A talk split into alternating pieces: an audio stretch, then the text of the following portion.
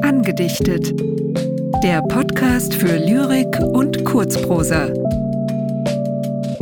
Von und mit Roger Otten und Anja Scheuermann.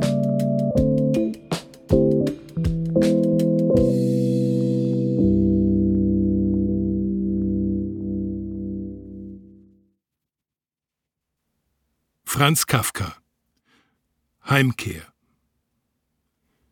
Ich bin zurückgekehrt. Ich habe den Flur durchschritten und blicke mich um. Es ist meines Vaters alter Hof, die Pfütze in der Mitte. Altes, unbrauchbares Gerät, ineinander verfahren, verstellt den Weg zur Bodentreppe. Die Katze lauert auf dem Geländer. Ein zerrissenes Tuch, einmal im Spiel um eine Stange gewunden, hebt sich im Wind.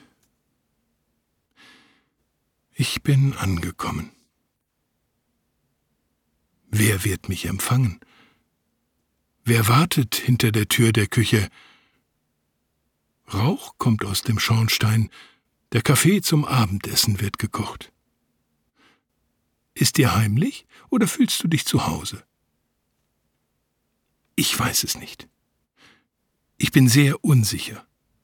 Meines Vaters Haus ist es, aber kalt steht Stück neben Stück, als wäre jedes mit seinen eigenen Angelegenheiten beschäftigt, die ich teils vergessen habe, teils niemals kannte. Was kann ich ihnen nützen? Was bin ich ihnen? Und sei ich auch des Vaters des alten Landwirts Sohn?